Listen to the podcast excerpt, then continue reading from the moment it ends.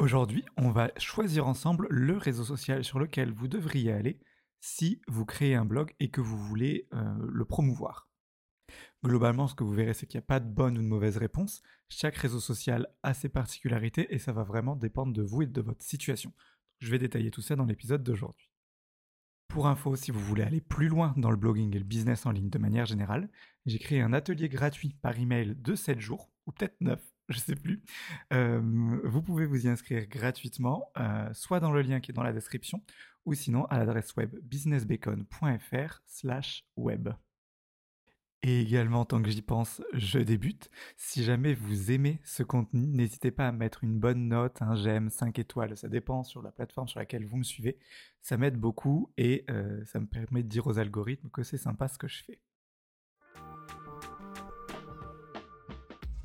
Bienvenue sur Side Project, un podcast qui plonge dans l'univers des projets parallèles, où vous découvrirez les secrets et les stratégies nécessaires pour lancer et développer un side project rentable. Je suis Paul Duguet et je vis grâce à mes business web depuis plusieurs années maintenant.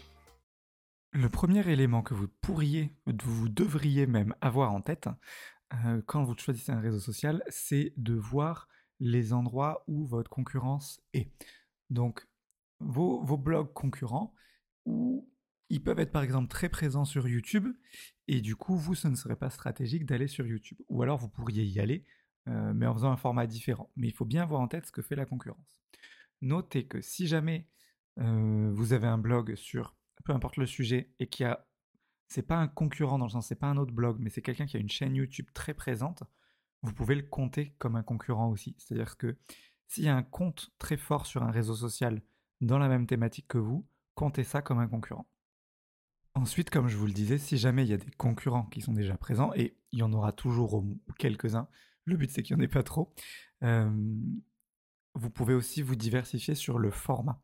L'idée, c'est que par exemple, si je prends l'exemple, on va rester sur YouTube dans pas mal des exemples parce que c'est ce que je maîtrise le mieux.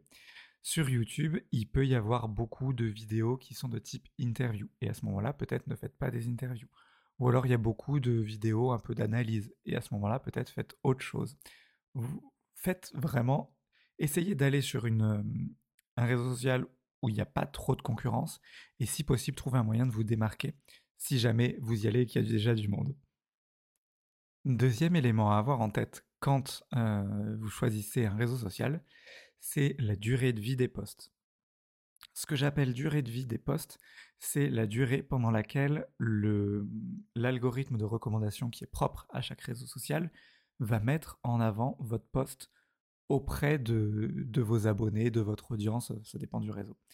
Généralement, en fait, ils sont quasiment tout le temps de moins de 24 heures, c'est durée de vie des posts, sauf sur YouTube, Pinterest et légèrement LinkedIn.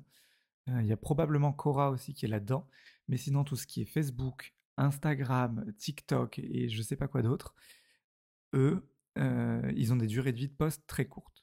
Ce que ça veut dire, c'est que si jamais vous publiez, vous êtes sur Instagram, vous publiez une, euh, image, elle va être mise en avant pendant 24 heures seulement, même enfin moins de 24 heures du coup, auprès de votre audience, et que si jamais vous voulez apparaître toujours dans le fil d'actualité de vos abonnés pour être toujours, qu'on pense toujours à vous, il va falloir en faire des posts tous les jours. Et c'est un rythme qui est quand même assez chaud à tenir.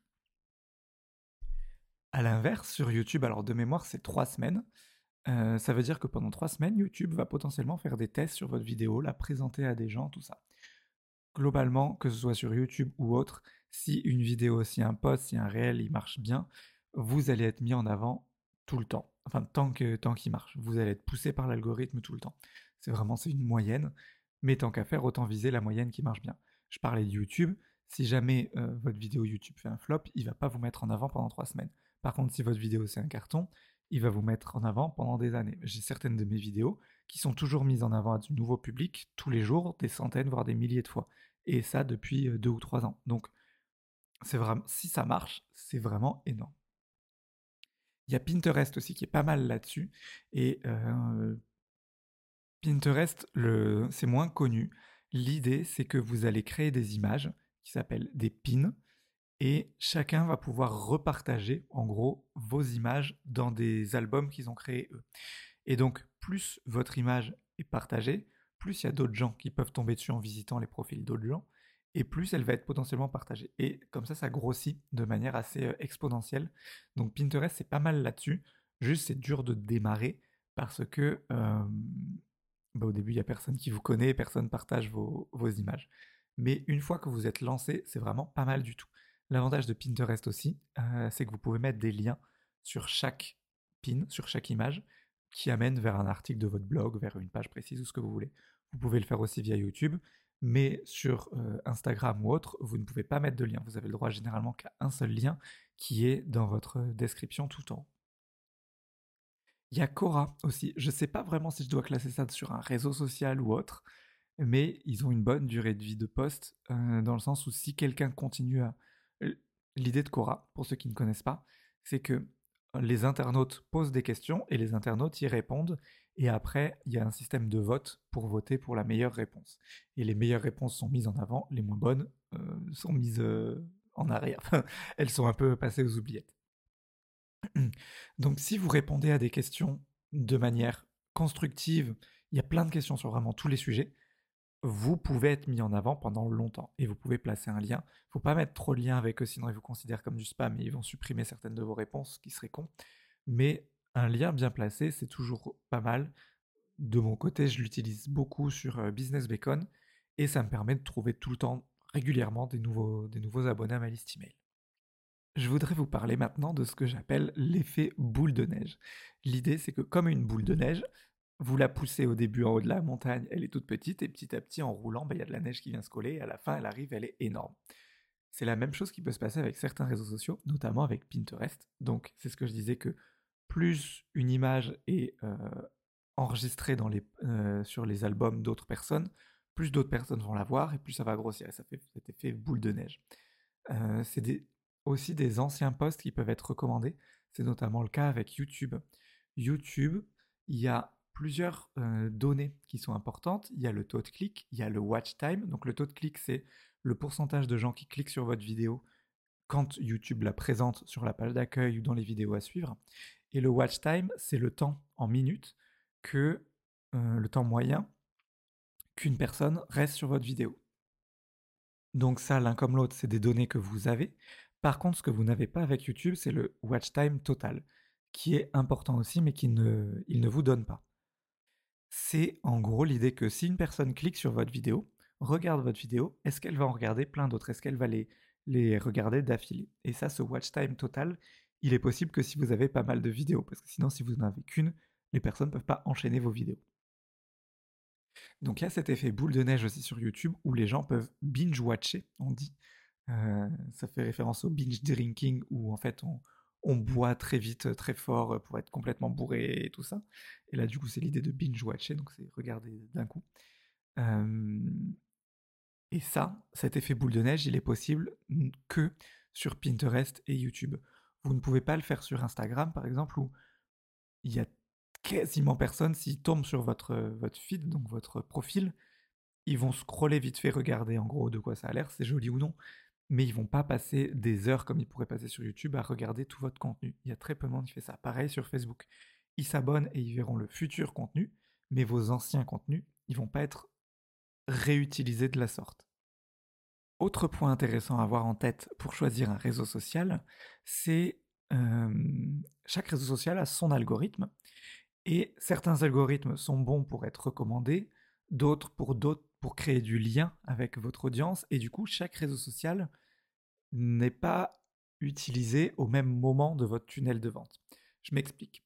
Au niveau de la recommandation, ce que j'appelle la recommandation, c'est vous faire découvrir auprès d'une nouvelle audience. Là, il y a YouTube qui est excellent parce que leur algorithme de recommandation, du jour au lendemain, vous pouvez être une star et tout ça. C'est ce qui m'est arrivé, enfin une star. J'ai été, ma deuxième vidéo a été euh, fait plus de 100 000 vues et ça m'a propulsé pratiquement du jour au lendemain. Donc ça a été très très pratique. YouTube est très bon pour ça. TikTok aussi est vraiment très bon pour vous mettre en avant si jamais vous faites un bon, TikTok, une bonne vidéo, c'est pas mal. LinkedIn aussi, ils ont un excellent algorithme de recommandation, même si la durée du, du post est très très basse sur LinkedIn, le temps que vous passez, ça prend moins de temps d'écrire un post LinkedIn que de faire une vidéo YouTube. Et ça peut valoir le coup d'étudier LinkedIn. Évidemment, il faut que votre audience y soit, donc c'est du cas par cas. Mais LinkedIn est pas mal en recommandation. Il y en a d'autres qui sont très bons pour créer une relation avec votre audience. C'est notamment le cas de YouTube, encore une fois, qui est vraiment bon là-dessus. Parce que la personne, si vous vous filmez, elle vous voit bouger, elle vous entend, et la relation que vous créez sur des vidéos longues en plus est beaucoup plus forte que ce que vous allez créer avec un article de blog ou avec un post LinkedIn. Là, quand quelqu'un regarde 30 minutes de vos vidéos YouTube, ça crée une relation plus forte en fait. Le podcast aussi est excellent pour créer une relation. Par contre, c'est complètement nul pour se faire recommander. Le podcast n'a pas d'algorithme de recommandation, c'est-à-dire que les gens, il faut qu'ils vous trouvent manuellement. Il y a éventuellement, selon la plateforme sur, laquelle vous écoutez le podcast, il peut y avoir des, classements, par exemple les 5 meilleurs podcasts business, 5 meilleurs euh, développements personnels et tout. Mais pour y arriver, franchement, il va falloir bosser parce que c'est généralement des classements internationaux. Donc la plupart du temps, le podcast, vous n'allez pas être découvert comme ça. Ceci dit, si vous voulez fidéliser une audience et euh, vraiment créer une relation forte, c'est imbattable. Pour, je dirais que c'est même mieux que YouTube dans le sens où euh, YouTube, il faut faire très attention au rythme de votre vidéo, à couper les blancs et tout ça. Là où un podcast, les gens, ils vous mettent dans les oreilles quand ils font la vaisselle, quand ils sont dans les transports, enfin quand ils font autre chose. Et c'est pas grave si vous parlez un peu plus lentement, si vous avez des, moments de, de, bug où il y a 2-3 secondes où il n'y a rien et tout, là où il faut pas qu'il y ait ça sur YouTube. Donc c'est pas mal, ça permet de rester plus longtemps avec les personnes. Et euh, bah, par exemple, moi je vois la différence. Donc là, ce que je fais là, je considère ça comme un podcast qui est disponible sur notamment Spotify, Apple Podcast et autres. Et j'ai beaucoup plus d'écoute sur Spotify et Apple Podcast que sur YouTube parce que je ne suis pas du tout mis en avant sur YouTube, pas forcément sur les autres plateformes non plus, mais les gens, enfin mon audience en tout cas, m'écoute plus sur les autres plateformes que sur YouTube. Parce que la vidéo ajoute pas grand chose, vous voyez ma tête qui parle devant un micro. voilà, c'est juste, je l'ai mise sur YouTube au cas où, en me disant qu'il y en a qui préféreraient peut-être, mais le gros de, des écoutes, ça se fait via le via les, plateformes de podcast classiques. Et après, au niveau création de la relation, il y a les autres réseaux sociaux qui sont un peu au milieu. ça va dépendre de chaque réseau social. Par exemple, sur Instagram, le système de story est pas mal pour créer une relation. Il n'est pas aussi bon qu'un podcast ou qu'un YouTube, mais c'est pas mal dans le sens où on peut voir un peu le quotidien. Encore une fois, ça dépend de ce que vous mettez dans vos stories mais on peut voir un peu le quotidien. Si vous faites des vidéos de vous en train de vous filmer, de raconter votre vie ou de je sais pas quoi, ça permet de mieux voir qui est la personne. Mais par contre, leur algorithme n'est pas incroyable pour se faire recommander non plus. Donc ils sont vraiment au milieu. Ils sont ni bons ni pas bons en recommandation et ni bons ni pas bons en création de l'audience. C'est vraiment c'est moyen sur ce point-là. Ensuite, ce que vous devriez avoir en tête, c'est qu'il y a certains réseaux sociaux où il y a une barrière technique qui peut être plus ou moins importante. Le plus gros euh, difficile, ça va être créer de la vidéo, et notamment YouTube si vous faites de la vidéo longue, où bah, ça prend du temps de créer une vidéo, il y a des... ça peut faire peur de montrer son visage, il faut...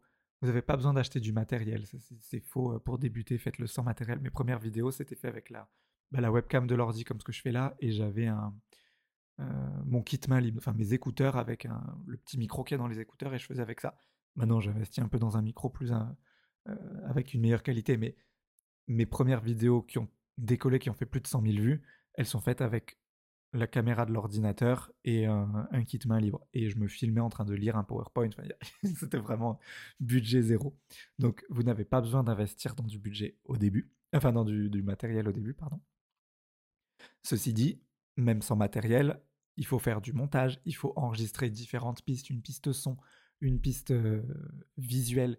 Il faut réussir après à poster ça sur YouTube. C'est, Toutes les étapes sont légèrement plus compliquées que mettre une réponse sur Cora, par exemple. Vous avez juste à écrire du texte, à faire envoyer et c'est bon. Donc, selon votre appétence avec certains outils, ça peut déjà permettre de filtrer. le plus simple, c'est quand il n'y a que du texte à faire, ça va être Cora. Ça peut être éventuellement certains posts sur Facebook où globalement la barrière technique n'est pas énorme. Ensuite, il peut y avoir des visuels à créer, c'est le niveau 2, on va dire, donc que ce soit sur Instagram, sur euh, Pinterest ou d'autres plateformes qui sont visuelles. Et la vidéo est, selon moi, le plus dur à faire.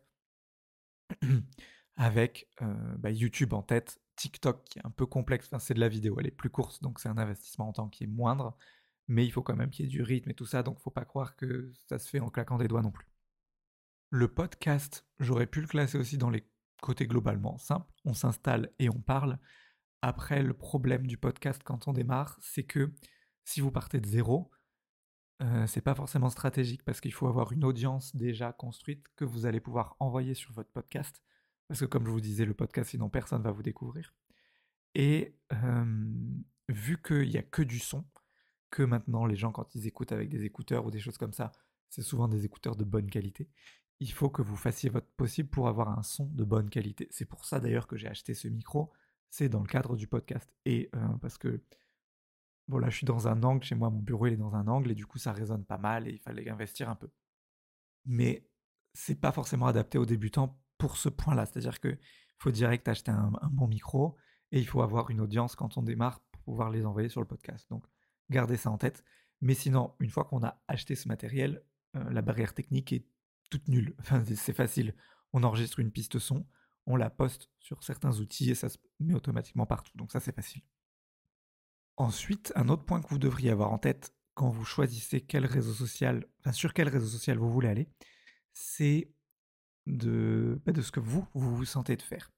Par exemple, il y a la barrière technique dont j'ai parlé juste avant, mais il y a aussi le côté où les réseaux sociaux, enfin, chaque réseau social, les réseaux sociaux, ne vous dévoilent pas de la même façon.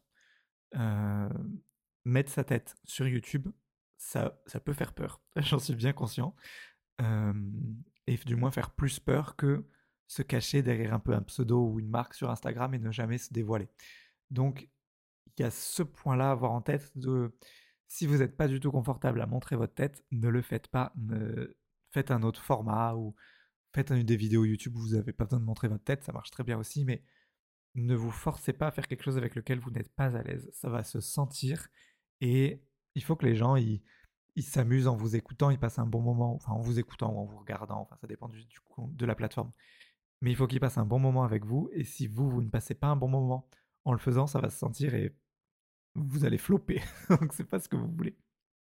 Ce que je dis souvent aux personnes que j'accompagne qui peuvent avoir une crainte éventuellement de se montrer sa tête sur YouTube, faut savoir, moi je suis partisan de montrer votre tête sur YouTube, privilégier YouTube si vous vous en sentez au niveau des compétences techniques et tout ça, mais YouTube est vraiment le top pour créer une relation avec votre audience et avoir des chances qu'une vidéo explose et d'être mis en avant. Donc je recommande YouTube, c'est pour moi mon choix numéro un, si vous vous sentez de le faire.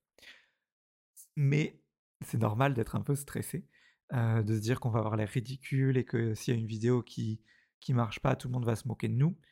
ce qu'il faut garder en tête, c'est que si la vidéo ne marche pas, les gens ne voient pas qu'elle n'a pas marché et du coup ils savent pas et il y a personne pour vous moquer, pour se moquer de vous vu que personne ne sait que vous avez fait une vidéo vu qu'elle n'a pas marché vu qu'elle eh, si elle a fait pas de vues, c'est que personne n'a vu la vidéo et que personne ne sait que vous avez fait une vidéo nulle. Donc, c'est comme ça que j'essaie moi de, de me détendre de temps en temps quand je teste des sujets. Je me dis, au pire, personne la voit. Si jamais je vois que dans quelques jours, euh, bah, ça, ça marche toujours pas, je la supprime et on n'en parle plus et voilà, c'est pas grave. Après, je recommande pas de la supprimer. Enfin, à vous de voir. Le but quand on, quand on démarre, c'est bien d'avoir plusieurs vidéos. Donc si vous les supprimez toutes, c'est pas stratégique. Mais si jamais vous vous dites que finalement vous avez trop honte et je sais pas quoi, ça se supprime une vidéo, c'est pas grave. Donc gardez ça en tête que si vous faites un flop, personne va se moquer de vous vu que personne l'a vu. Donc ça c'est plutôt cool. Je voulais encore une fois appuyer sur le fait que la relation que vous créez en fonction des réseaux sociaux n'est pas du tout la même. Encore une fois, YouTube et podcast en tête, la relation est hyper importante. Il y a plusieurs étapes donc dans le blogging. Ou dans n'importe quel business web, finalement, il y a attirer du monde sur une, liste email et vendre via cette liste email. Attirer du monde, ça se fait globalement assez facilement. Euh, au bout d'un moment, vous verrez, que ce soit avec des articles de blog, avec du YouTube ou avec n'importe quel autre réseau social. Le problème, c'est que vous pouvez avoir beaucoup de monde sur votre liste email parce que vous dites des choses intéressantes, mais si les gens ne vous font pas confiance, qu'ils ne vous connaissent pas, qu'ils se disent Paul, ok, aussi bien c'est un charlatan, euh, il m'a pas vraiment démontré qu'il était fort dans son milieu et intéressant, ils vont jamais rien vous acheter, même s'ils sont abonnés à votre liste email.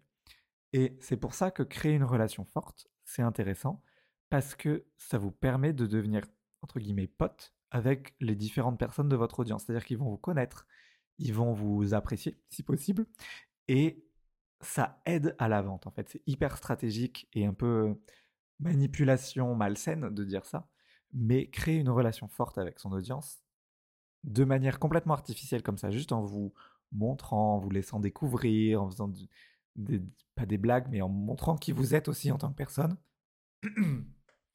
Pardon, j'ai la voix qui part en cacahuète ce lundi matin où j'enregistre ça. donc au moment, créer une relation aide vraiment beaucoup là-dessus. Ou alors ça peut être utile aussi si vous mmh, faites un lancement. Euh, pas du tout. Si vous, euh, qu'est-ce que je dis?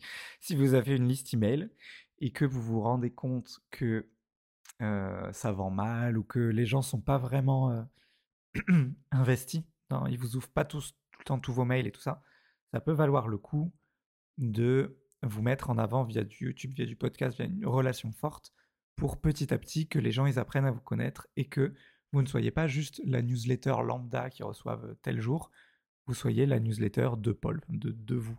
Et ça aide à créer du coup cette, relation forte en fait.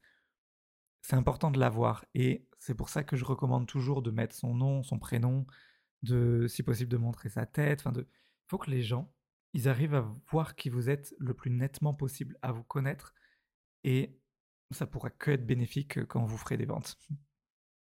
Ensuite, je voulais vous parler de la preuve sociale. Les réseaux sociaux, ils ont un gros avantage, c'est qu'ils permettent de montrer ce qu'on appelle de la preuve sociale. Donc la preuve sociale, c'est l'idée de montrer qu'il y a d'autres personnes qui aiment euh, votre contenu et que du coup, ils méritent d'être suivis. C'est ce qui se passe par exemple quand on est dans une ville qu'on ne connaît pas, qu'on est face à deux restaurants, un restaurant qui est plein, un restaurant qui est vide. On va préférer le restaurant qui est plein parce qu'on se dit que s'il y a du monde qui l'a choisi, c'est qu'il doit être meilleur. Il se passe la même chose avec n'importe quel réseau social.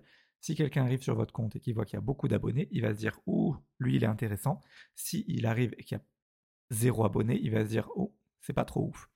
Donc, euh, les réseaux sociaux, quand votre compte fonctionne, au début, c'est normal qu'il n'y ait pas d'abonnés, mais c'est bien pour apporter pardon, de la preuve sociale.